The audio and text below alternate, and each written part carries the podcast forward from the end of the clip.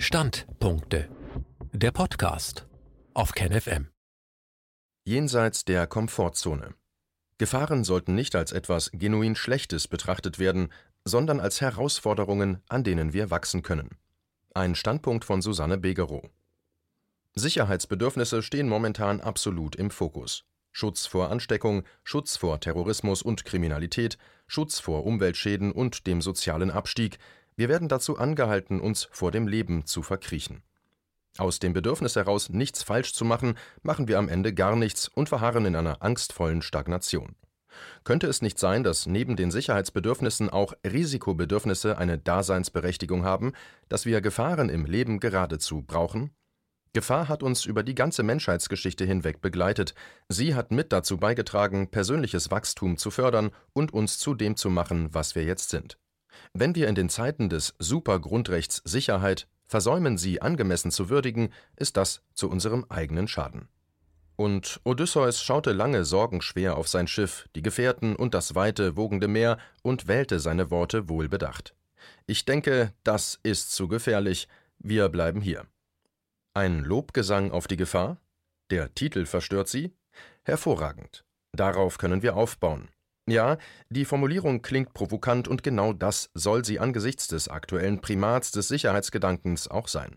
Der Konsens lautet seit längerem alles für die Sicherheit. Helme, Handschuhe, Handbücher, Gurte, Masken, Konzepte, Vorschriften, Verordnungen, Gesetze, weil wir davon ausgehen, dass Sicherheit durchweg gut ist, dass es gar nicht sicher genug sein kann und jeder Preis dafür nur recht und billig ist.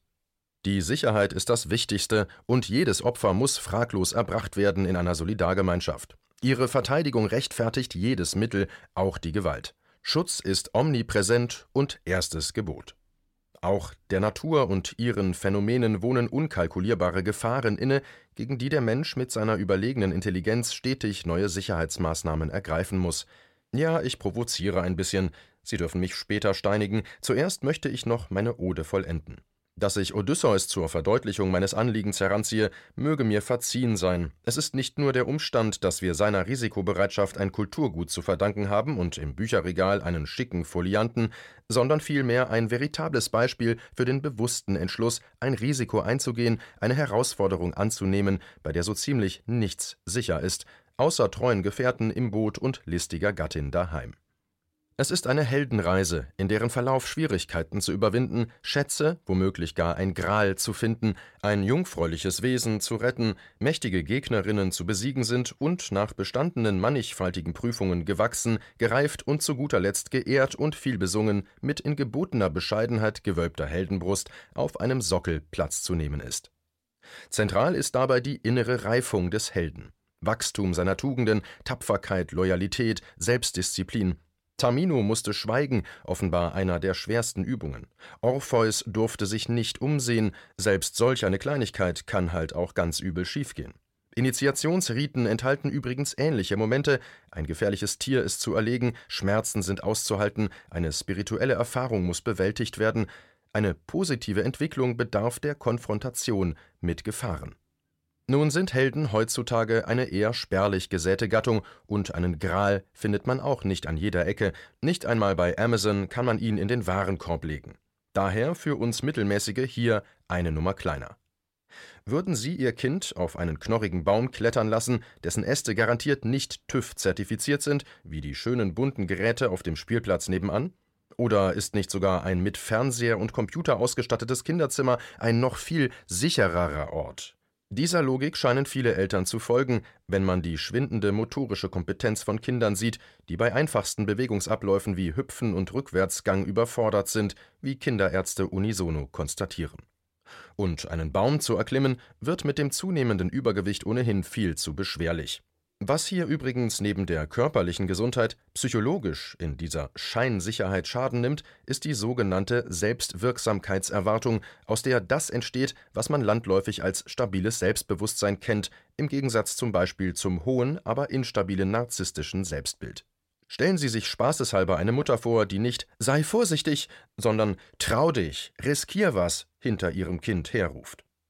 Wir brauchen Herausforderungen, Risiken, Anstrengungen, Frustrationen, Blessuren. und Charles hielt sein fertiges Manuskript in Händen, dessen enormes Gewicht er nicht nur physisch spürte. Die Gedanken darin enthielten Sprengstoff, den er nicht zuletzt dank seines Theologiestudiums sehr genau einzuschätzen vermochte. Das wird richtig Probleme geben, einen schweinemäßigen Affenzirkus. Er blickte auf das knisternde Kaminfeuer und mit einem entschlossenen Wurf landeten die Seiten in den Flammen. The Origin of Species gab dem kleinen Raum wohlige Wärme. Sie durchschauen meine Absicht. Ich möchte den evolutionären und entwicklungspsychologischen Vorteilen von Gefahr eine Lanze brechen. Wussten Sie übrigens, dass durch Kaiserschnitt geholte Kinder, die so schön glatt und unzerknittert direkt aus dem mütterlichen Bauch in die Welt gelangen, dafür einen Preis zahlen in Form von höheren Risiken für Asthma und Übergewicht? Selbst diese erste Gefahr auf dem Weg ins Leben scheint uns physiologisch von Nutzen zu sein. Und dass Viren uns attackieren, ist eine für uns Immunkompetenz lebenserhaltende Trainingssituation. Das überzeugt Sie alles nicht? Okay. Dann wechseln wir den Fokus wie wäre es mit dem Thema Lust? Sich in Gefahr zu begeben kann Lust bereiten. Schauen Sie auf die Intensivstationen, wo Motorradfahrer und Reiter zusammengeflickt beieinander liegen. Fragen Sie Drachenflieger, Kletterer, Taucher, Skifahrer oder Ihr Kind, ob es den Tiger oben auf der Bühne einmal streicheln möchte oder in die Achterbahn. Es soll auch Menschen geben, die an riskanten Sexualpraktiken große Freude finden oder sich selbige zumindest im Kino gern ansehen.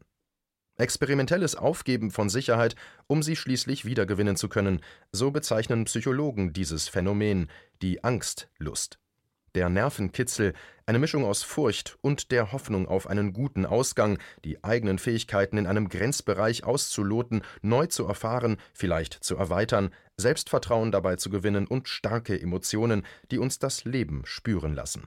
Ohne ein Quäntchen Gefahr nicht realisierbar. Es scheint in uns angelegt oder denken Sie, es hätte doch jemand die Erfinder des Rats rechtzeitig auf die vielen zu erwartenden Unfallopfer hinweisen sollen?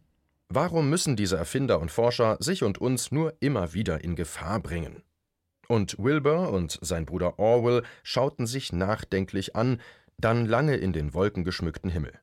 Beide besahen ihre wundersame fragile Konstruktion aus Holz, Leim und Stoff, wie es nie zuvor eine gegeben hatte. Wir lassen den Apparat am Boden. Wie dieser verrückte Lilienthal wollen wir nicht ins Gras beißen. Aus den Latten zimmerten sie einen unvergleichlichen Gartenzaun, um den jeder im Ort die Wrights beneidete.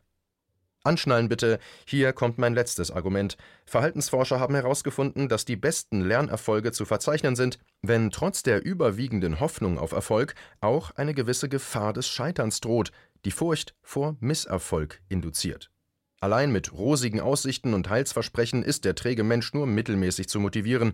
Die Prise eines bedrohlichen Szenarios erst bringt den motivationalen Kick. Ob Sitzenbleiben oder Fegefeuer, die Bereitschaft, sich anzustrengen, ist höher, wenn Gefahr ins Spiel gebracht wird. Aber keine Sorge, auch mit ausschließlich positiven Anreizen kann man leidlich gute Ergebnisse erzielen, und sicherlich haben Sie kein Problem damit, in einem Flugzeug Ihre Reise anzutreten, das in einem einigermaßen guten und tiefenentspannten Betriebsklima der Fehlertoleranz produziert wurde. Besonders da Sie nun innere Akzeptanz dafür entwickelt haben, dass Gefahr einfach zum Leben dazugehört. Entschuldigung, ein kurzer zynischer Schub. Ich reagiere leider derzeit etwas aversiv auf Sicherheitsfetischisten, auch oder gerade, wenn sie es nur gut meinen. Ja, mich faszinieren Menschen mit Mut und Risikobereitschaft, die sich aus Neugierde in Gefahr bringen.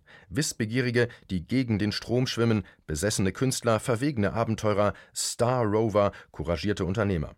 Ja, wir brauchen auch die Sicherheitsbeauftragten, übrigens ein Archetyp, den Carl Gustav Jung meines Erachtens nach vergessen hat. Aber wenn Sie die Alleinherrschaft oder die Majorität bilden, kann Ihre Vorstellung von Sicherheit uns langfristig einiges kosten.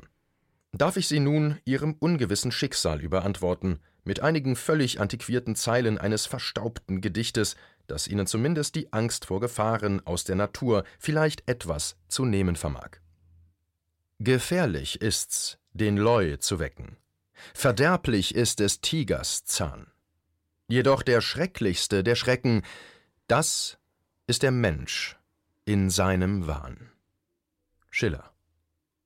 Bleiben Sie frohen Mutes.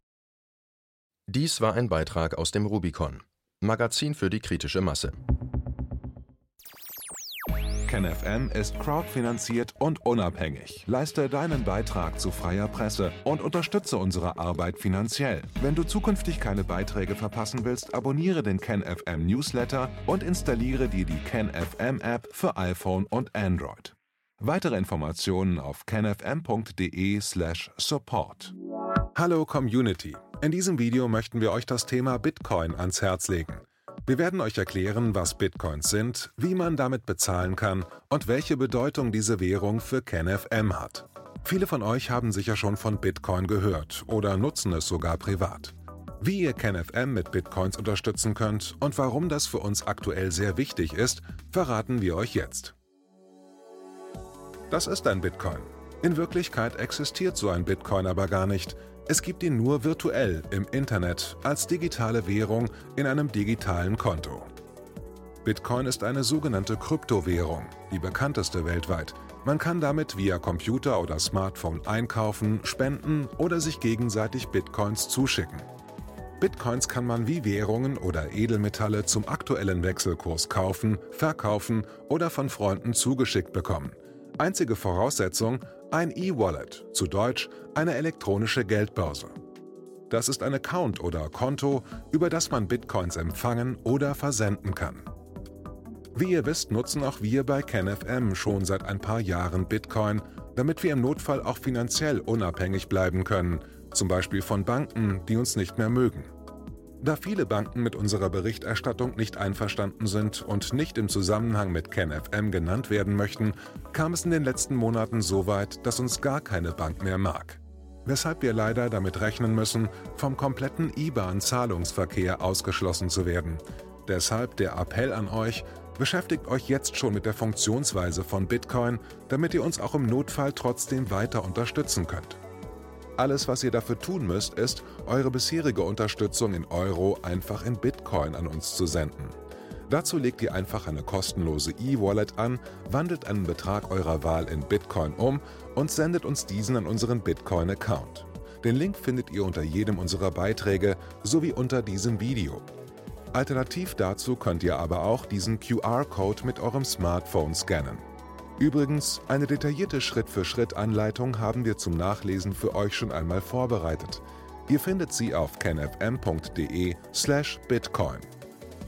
Ob Bitcoin oder Kryptowährungen wirklich die Zukunft des Geldes sind, wissen wir nicht.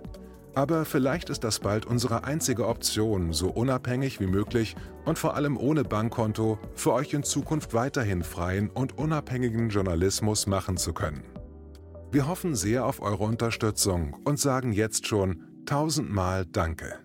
Euer Team von KenFM.